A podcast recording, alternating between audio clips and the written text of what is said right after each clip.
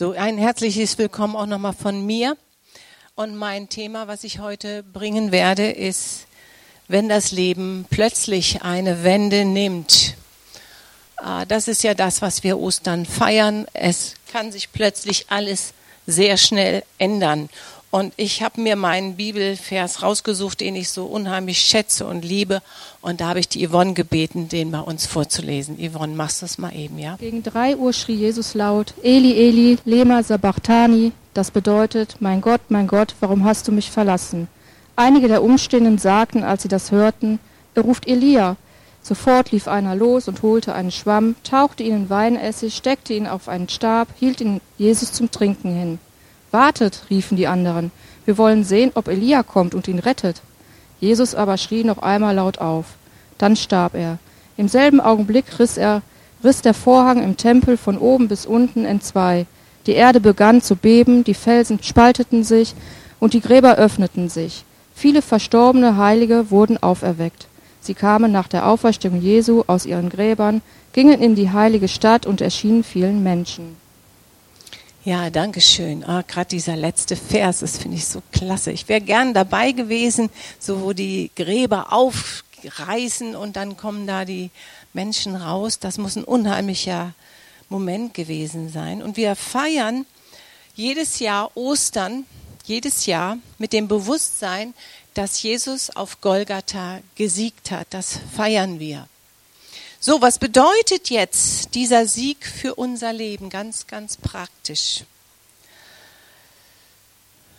Wir alle kennen Situationen, wo wir uns vielleicht zurückgesetzt fühlen, wo wir sagen, boah, da läuft nichts, die Situation ist ein Hindernis in meinem Leben, ich stecke da fest. Und manchmal scheint es so, dass dieses Hindernis größer ist als der Sieg, von dem wir oft sprechen. Und es ist dann in solchen Momenten leichter zu sagen, na ja, das ist halt so. Ich muss damit leben. Ich füge mich. Ja, das ist leichter.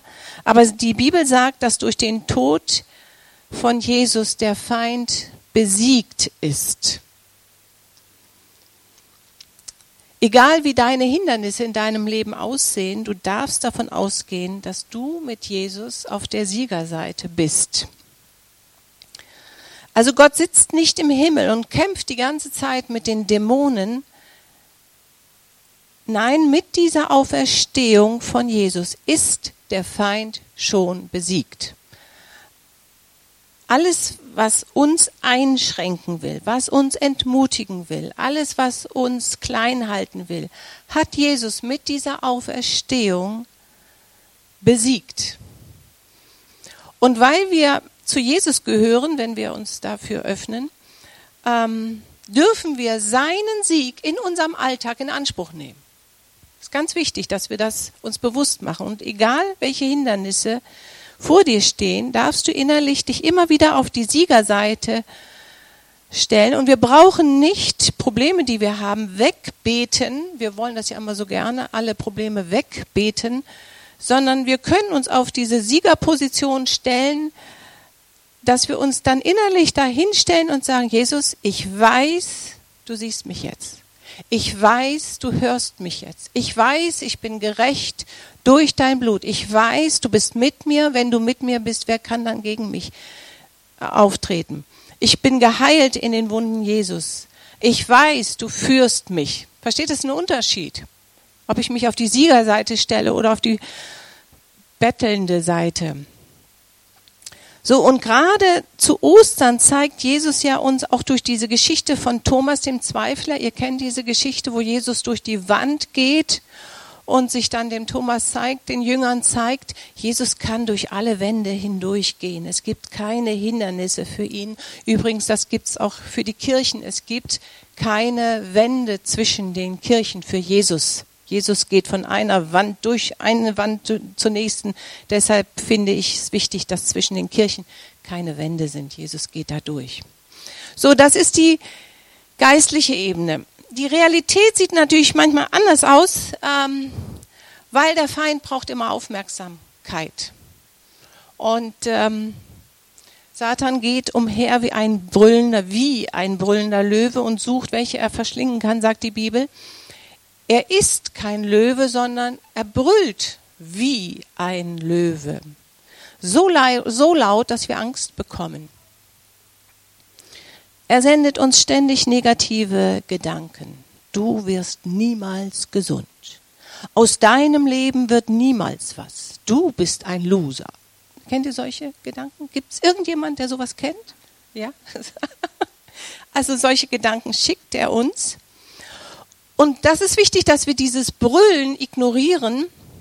Alles, was dich klein machen will, was dich entmutigen will, was dich ähm, innerlich auch von Jesus wegbewegen will, ähm, das dürfen wir wegdrücken. Und jetzt schauen wir uns mal die Geschichte von den Emmaus-Jüngern an. Ihr habt die ja schon so oft gehört, aber ich, äh, also gerade zu Ostern, ich finde, da ist so viel drin.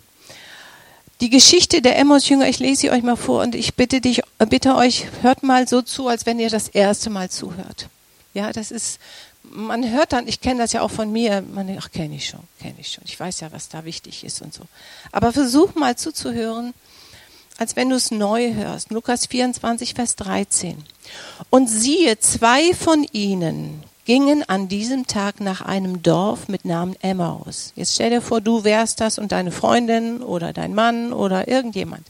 60 Stadien von Jerusalem entfernt. Und sie unterhielten sich miteinander über dies alles, was sich zu, zugetragen hatte. Und es geschah, während sie sich unterhielten und miteinander überlegten, dass sich Jesus selbst nahte und mit ihnen ging. Also sie reden ganz normal und plötzlich naht sich Jesus ihnen. Aber ihre Augen wurden gehalten, so dass sie ihn nicht erkannten. Und es geschah, als er mit ihnen zu Tisch lag, nahm er das Brot und segnete es. Das werden wir gleich nach dem Gottesdienst auch machen, nach, dem, nach der Predigt. Und als er es gebrochen hatte, reichte er es ihnen. Ihre Augen aber wurden aufgetan und sie erkannten ihn und er wurde vor ihnen unsichtbar. Und sie sprachen zueinander, brannte nicht unser Herz in uns, wie er auf dem Weg zu uns redete und wie er uns die Schrift öffnete. Also eine Begegnung mit Jesus erkennst du immer daran, dass dein Herz brennt plötzlich. Da brennt etwas in dir. Gott redet immer zum Herzen, nicht in den Kopf hinein, sondern ins Herz hinein. Noch ein Bibelvers, Johannes 20, Vers 30. Noch viele andere Zeichen hat Jesus vor den Augen seiner Jünger getan, die in diesem Buch nicht aufgeschrieben sind. Diese aber sind aufgeschrieben, damit ihr glaubt, dass Jesus der Christus ist, der Sohn Gottes, und damit ihr durch den Glauben Leben habt in seinem Namen. Wenn Dinge in unserem Leben passieren und sie werden passieren, die wir nicht einordnen können, dann entsteht Trauer und Wut. Kennt ihr das? Man ist so richtig traurig. Und das kostet so viel Energie. Und die Jünger waren so traurig, dass sie Jesus nicht erkannten. Das ist übrigens in Trauerphasen regelmäßig so, dass wir Jesus um uns nicht wahrnehmen, weil der Schmerz so groß ist. In Trauerzeiten nehmen wir ihn nicht wahr. Nur, dass ihr das mal wisst. Ähm, deshalb brauchen wir andere um uns herum, die uns dann helfen. So, wenn Hindernisse, Schicksalsschläge in unserem Leben eintreten, dann hören wir die Stimme Satans viel, viel lauter. Kennt ihr das? Viel, viel lauter. Und der Sieg Jesu verblasst, Zweifel treten auf. Da habe ich letzten Sonntag drüber gesprochen. Und die Jünger hatten sich das Leben mit Jesus ganz anders vorgestellt. Und sie hofften, er würde sie von den Römern befreien. Und jetzt schien Jesus tot zu sein. So, was tun wir, wenn wir unser Leben nicht mehr verstehen? Wenn Beziehungen abgebrochen werden, wenn du plötzlich eine Kündigung bekommst, wenn du, ich sag mal, krank wirst oder finanzielle Nöte brechen ein. Obwohl wir wissen, dass wir durch Jesus den Sieg haben, haben wir das Gefühl, wir gehen wie, wie im Moor, ich bin ja am Moor aufgewachsen, da dieses, wenn du da reingehst, du sackst immer tiefer rein, ja, oder du gehst zurück, ja, dieses, ähm, wir fühlen uns dann wie die Jünger, Herr, hast du mich verlassen, hast du mich vergessen? Warum passiert so viel Blödsinn in meinem Leben? Und wir müssen lernen, dass Gottes Wege nicht unsere Wege sind. Wir denken immer in so gewissen Bahnen, aber Gott denkt viel weiter als wir. Er kennt die Zukunft und er sieht Dinge, die wir noch nicht sehen. Nur weil wir gerade frustriert sind, heißt das nicht, dass Gott unsere Situation nicht handeln kann. Ähm, jeden Schritt, den wir gehen, sieht er und er kann aus allem das Beste machen. Alles, was wir an Leid erfahren, kann er zum Besten arrangieren. Und wir denken manchmal, alles geht den Bach runter. Und, äh, aber während wir aufschauen zu Gott und sagen, ich verstehe mein Leben überhaupt nicht mehr, ich schaue auf ihn, ich vertraue, dass er alles im Griff hat, passiert in uns etwas. Wir werden stark, wir werden erwachsen, wir werden geduldiger, entschlossener und unser Blick verschärft sich. Ihr kennt vielleicht diese Geschichte von dem kleinen Frosch, der in eine äh, Sahnekanne gefallen ist und er will da unbedingt raus. Kennt ihr die? So, also, und er strampelt und er strampelt und will da raus und kämpft und, und hüpft und hüpft und irgendwann wird diese Sahne dann zur Butter und er springt dann irgendwann raus. Ja, und wir lernen dadurch stark zu werden. Wir müssen uns bewusst machen, Gott bereitet uns manchmal für ein höheres Level vor. Und je größer, je höher das Level, desto größer der Kampf vorher. Ich weiß noch, als ich in der zehnten Klasse war und dachte ich und Abitur, wie soll das denn gehen? Habe ich nie, ich habe gedacht, das kann nicht sein, ich bin hier falsch. Und irgendwann habe ich es dann doch geschafft. Oder Führerschein machen, weiß ich noch, dachte ich, die können alle fahren, das sind ja super Menschen, wie, wie geht das? Dass ich das auch mal können könnte, ne? Das, man wächst ja mit. Wenn wir solche Kämpfe nicht erleben würden, dann würden wir auch für die Segnungen, die Gott uns ja geben möchte, nicht, nicht vorbereitet sein. Das heißt, wenn Gott dich segnen will, muss er dich manchmal auch vorbereiten für diesen Segen. Und Gott ist dabei, uns auf ein höheres Level zu bringen. So, ich komme jetzt zu einem Punkt, wo ich möchte, dass, wenn ihr alles vergesst, was ich jetzt sage, aber das dürft ihr nicht vergessen. Noch nicht die, die Folie zeigen, ich sage dir Bescheid, ja. Johannes 13, Vers 7, da haben wir diese Fußwaschung. Jesus hat das letzte äh, Mal mit den Jüngern und wäscht ihnen die Füße. Und die Jünger haben so viel mit Gott, mit Jesus erlebt. Sie haben erlebt, wie Jesus die Dämonen ausgetrieben hat. Sie haben erlebt, wie Jesus 5000 Menschen da gefüttert hat mit ein bisschen Brot, ein paar Fischen, wie er die Kranken geheilt hat.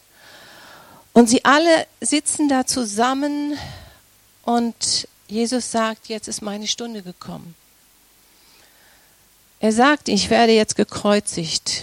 Und Jesus nahm diese Schüssel und wäscht den Jüngern die Füße. Jetzt können wir mal das Bild sehen.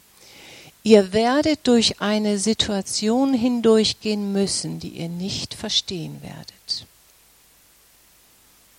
Ein ganz, ganz wichtiger Satz für unser Leben. Ihr werdet durch eine Situation hindurchgehen müssen, die ihr nicht verstehen werdet. Jesus bringt hier seinen Jüngern etwas bei, wovon wir alle lernen können. Auch wir werden durch Situationen hindurchgehen, die wir nicht verstehen werden. Jesus wusste, ab jetzt werde ich gemobbt. Ich werde viel Widerstand erleben. Einer von euch wird hier mich verraten, sagt er ihnen. Verfolgung kommt auf mich zu. Ich werde von euch getrennt werden. Und Jesus wusste, was jetzt auf die Jünger zukam. Und sie werden verunsichert sein, ängstlich, wenn er am Kreuz hängt. Ihr werdet es nicht verstehen, aber eines Tages werdet ihr es verstehen. Und so werden wir das auch erleben, wenn wir sagen, wir wollen Jünger Jesu sein. Wir werden Dinge erleben, die wir nicht verstehen. Türen, die sich plötzlich schließen, Menschen, die uns nicht mehr wollen, Gebete, die nicht erhört werden. Und du wirst denken, Herr, hörst du mich überhaupt? Und Gott weiß, alles, was wir erleben, hat einen Nutzen für uns. Und es ist die Frage, vertrauen wir ihm in der Zeit? Vertrauen wir darauf, dass er alles unter seiner Kontrolle hat? Vertrauen wir darauf, dass er eines Tages das Blatt wenden wird und dass wir die gute Seite dann erleben werden. Wir müssen jetzt nicht immer alles verstehen.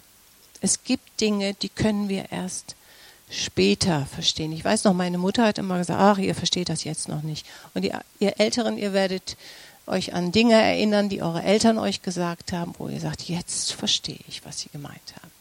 Ja.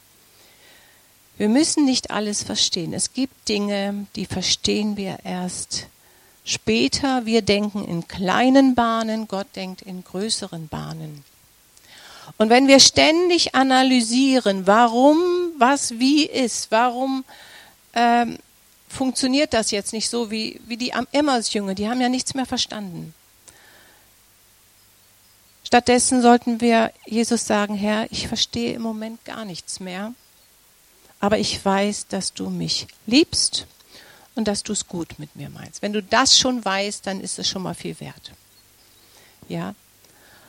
Und ich bin dabei, ihm zu vertrauen, auch wenn ich vieles nicht verstehe. Und als Jesus tot am Kreuz hing, da kann ich mir vorstellen, dass die Jünger völlig entsetzt waren was ist denn jetzt los? Ich dachte, du hilfst uns, du bleibst bei uns. Sicherlich waren sie voller Zweifel und verängstigt. Erst später verstanden sie, die Kreuzigung war ein Plan Gottes. Die Verfolgung und der Widerstand der Römer und der Pharisäer, das war, gehörte alles in den Plan Gottes. Es gehörte alles mit zu der Erlösung.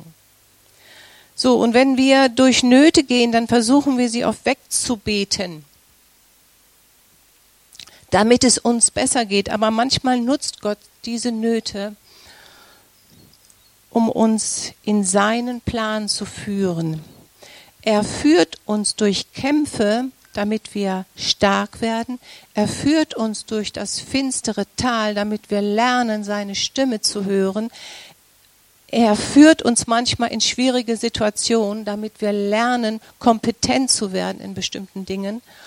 Und Gott arbeitet immer im Hintergrund. Und später werden wir sagen, wenn ich das vorher gewusst hätte, hätte ich mir keine Sorgen gemacht. Manchmal müssen wir ewig warten, bis Gott eingreift. Ja, das ist so. Und dann werden wir manchmal ungeduldig und möchten selbst aktiv werden. Wir werden nervös, weil Gott schweigt. Und ich möchte euch jetzt mal gerne Gott vorstellen als, als den besten Therapeuten, den es gibt. Wie Gott anhand der Ostergeschichte, also ich finde das unwahrscheinlich genial, anhand der Ostergeschichte, wo Erschütterung passiert, zeigt Gott uns, wie er mit dem Menschen umgeht, wenn wir die Orientierung verloren haben, wenn Erschütterungen in unserem Leben eintreten, und ähm, möchte ich euch bitten, mal gut therapeutisch zuzuhören. Wir wissen, dass die Frauen früher wenig zu sagen hatten. Die Männer hatten das Sagen, die Frauen wurden entwürdigt. Was die Frau sagte, zählte nicht.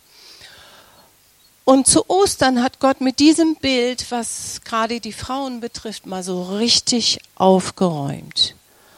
Und es gibt da eine Geschichte, wo eine richtige Erschütterung kommt, die ähm, die man erst später verstanden hat. Ich lese euch mal vor Matthäus 28, Vers 1. Ich lese es erst vor und dann kannst du es Stück für Stück zeigen.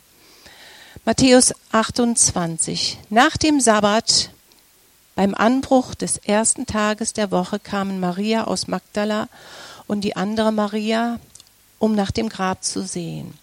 Und siehe, es geschah ein gewaltiges Erdbeben. Dieses Erdbeben kannst du mal für dich ähm, einsetzen, was bedeutet das für dich? Das kann wirklich so irgendwas sein, wo, wo du richtig erschüttert bist. Denn ein Engel des Herrn kam vom Himmel herab, trat an, die, an, das Grab, wälzte den Stein weg und setzte sich darauf. Sein Aussehen war wie ein Blitz und sein Gewand weiß wie Schnee. Aus Furcht vor ihm erbebten die Wächter und waren wie tot. Der Engel aber sagte zu den Frauen, fürchtet euch nicht. Ich weiß, ihr sucht Jesus den Gekreuzigten. Er ist nicht hier, denn er ist auferstanden, wie er gesagt hat. Kommt her und seht euch den Ort an, wo er lag. dann geht schnell zu seinen Jüngern und sagt ihnen, er ist von den Toten auferstanden und siehe, er geht euch voraus nach Galiläa, dort werdet ihr ihn sehen. Siehe, ich habe es euch gesagt. Sogleich verließen sie das Grab voll Furcht und großer Freude und sie eilten zu seinen Jüngern, um ihnen die Botschaft zu verkündigen. Bleiben wir erstmal in dem Vers 28, 1 bis 4. Äh, ich habe das jetzt so schnell einfach mal so 1, Vers 4, ja, kriegst du hin. Ähm, da muss man richtig drüber brüten, um das mal so richtig wahrzunehmen. Was passiert hier? Also nochmal, die Frauen waren voller Trauer.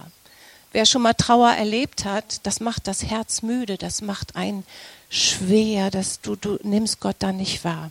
So, die waren voller Trauer.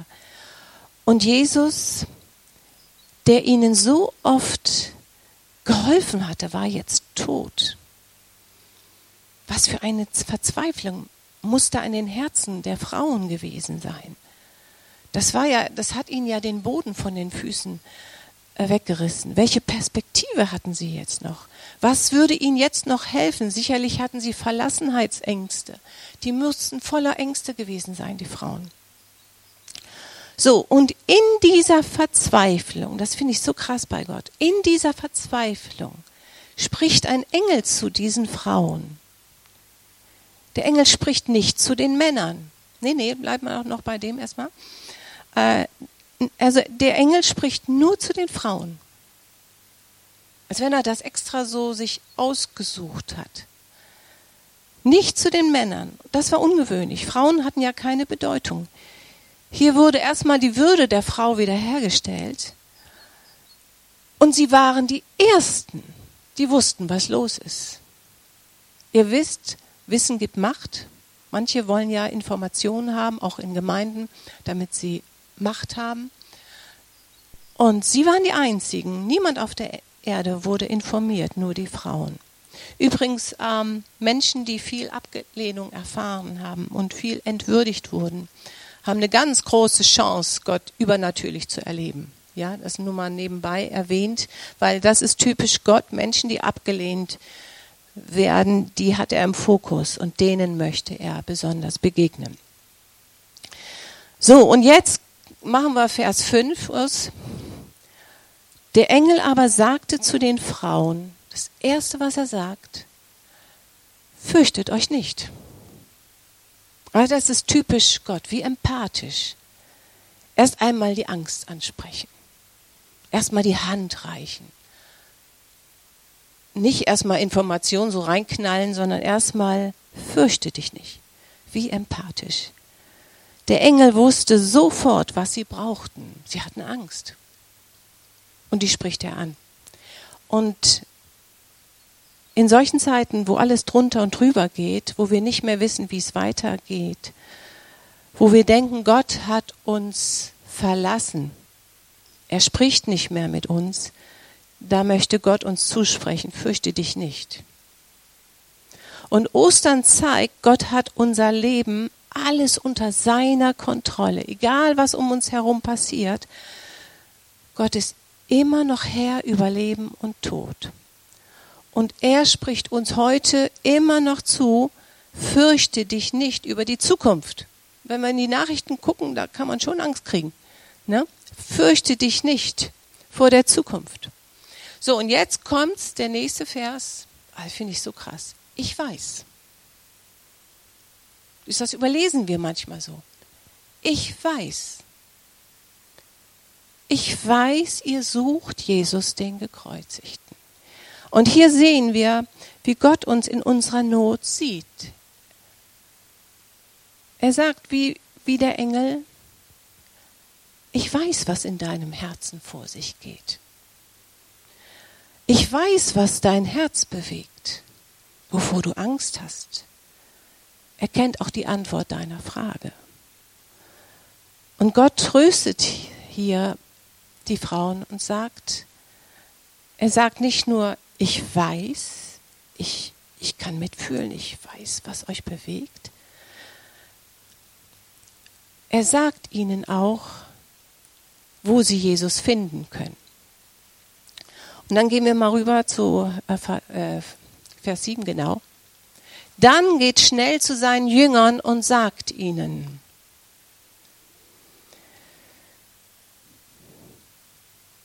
Er sagt zu ihnen, zu den Frauen, geht zu den Jüngern, sie bekommen einen Auftrag, einen Sendungsauftrag, eine Vision. Sagt den Jüngern, er ist auferstanden.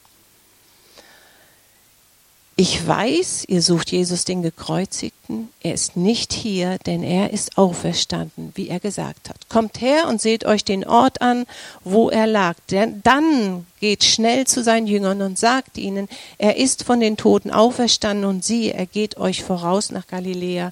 Dort werdet ihr ihn sehen. Siehe, ich habe es euch gesagt. So, und jetzt merkt euch diesen Satz.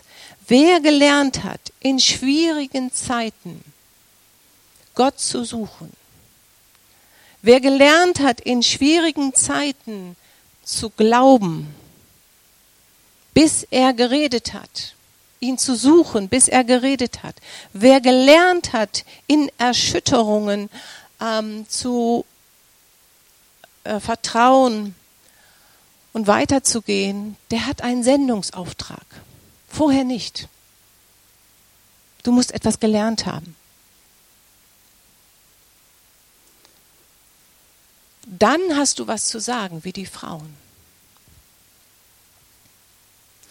Und in Vers 8, sogleich verließen sie das Grab voll Furcht und großer Freude und sie eilten zu seinen Jüngern, um ihnen die Botschaft zu verkündigen. Was taten die Frauen? Die haben nicht lange gewartet, sie taten es sofort. Wie viele Menschen erleben das wie diese Frauen, eine Erschütterung in ihrem Leben? Nichts ist mehr so gewesen wie früher. So, und wir sind mit der Ostergeschichte aufgefordert, den Menschen die frohmachende Botschaft zu bringen, dass das, was sie im Moment gar nicht verstehen, wo sie Erschütterungen erleben, ihnen zu vermitteln, es wird eines Tages werden sie es verstehen, denn Gott hat alles unter seiner Kontrolle. Und Gott möchte, dass wir Dinge, die wir erlebt haben mit ihm, nicht für uns behalten, sondern weitergeben wie diese Frauen. Und ich habe euch ähm, einen kleinen Filmausschnitt mitgebracht, den ja sicherlich schon die meisten von euch kennen. Da ähm, wird gezeigt nach der Auferstehung, was Jesus möchte. Er möchte, dass wir weitergeben, das, was wir mit ihm erfahren haben.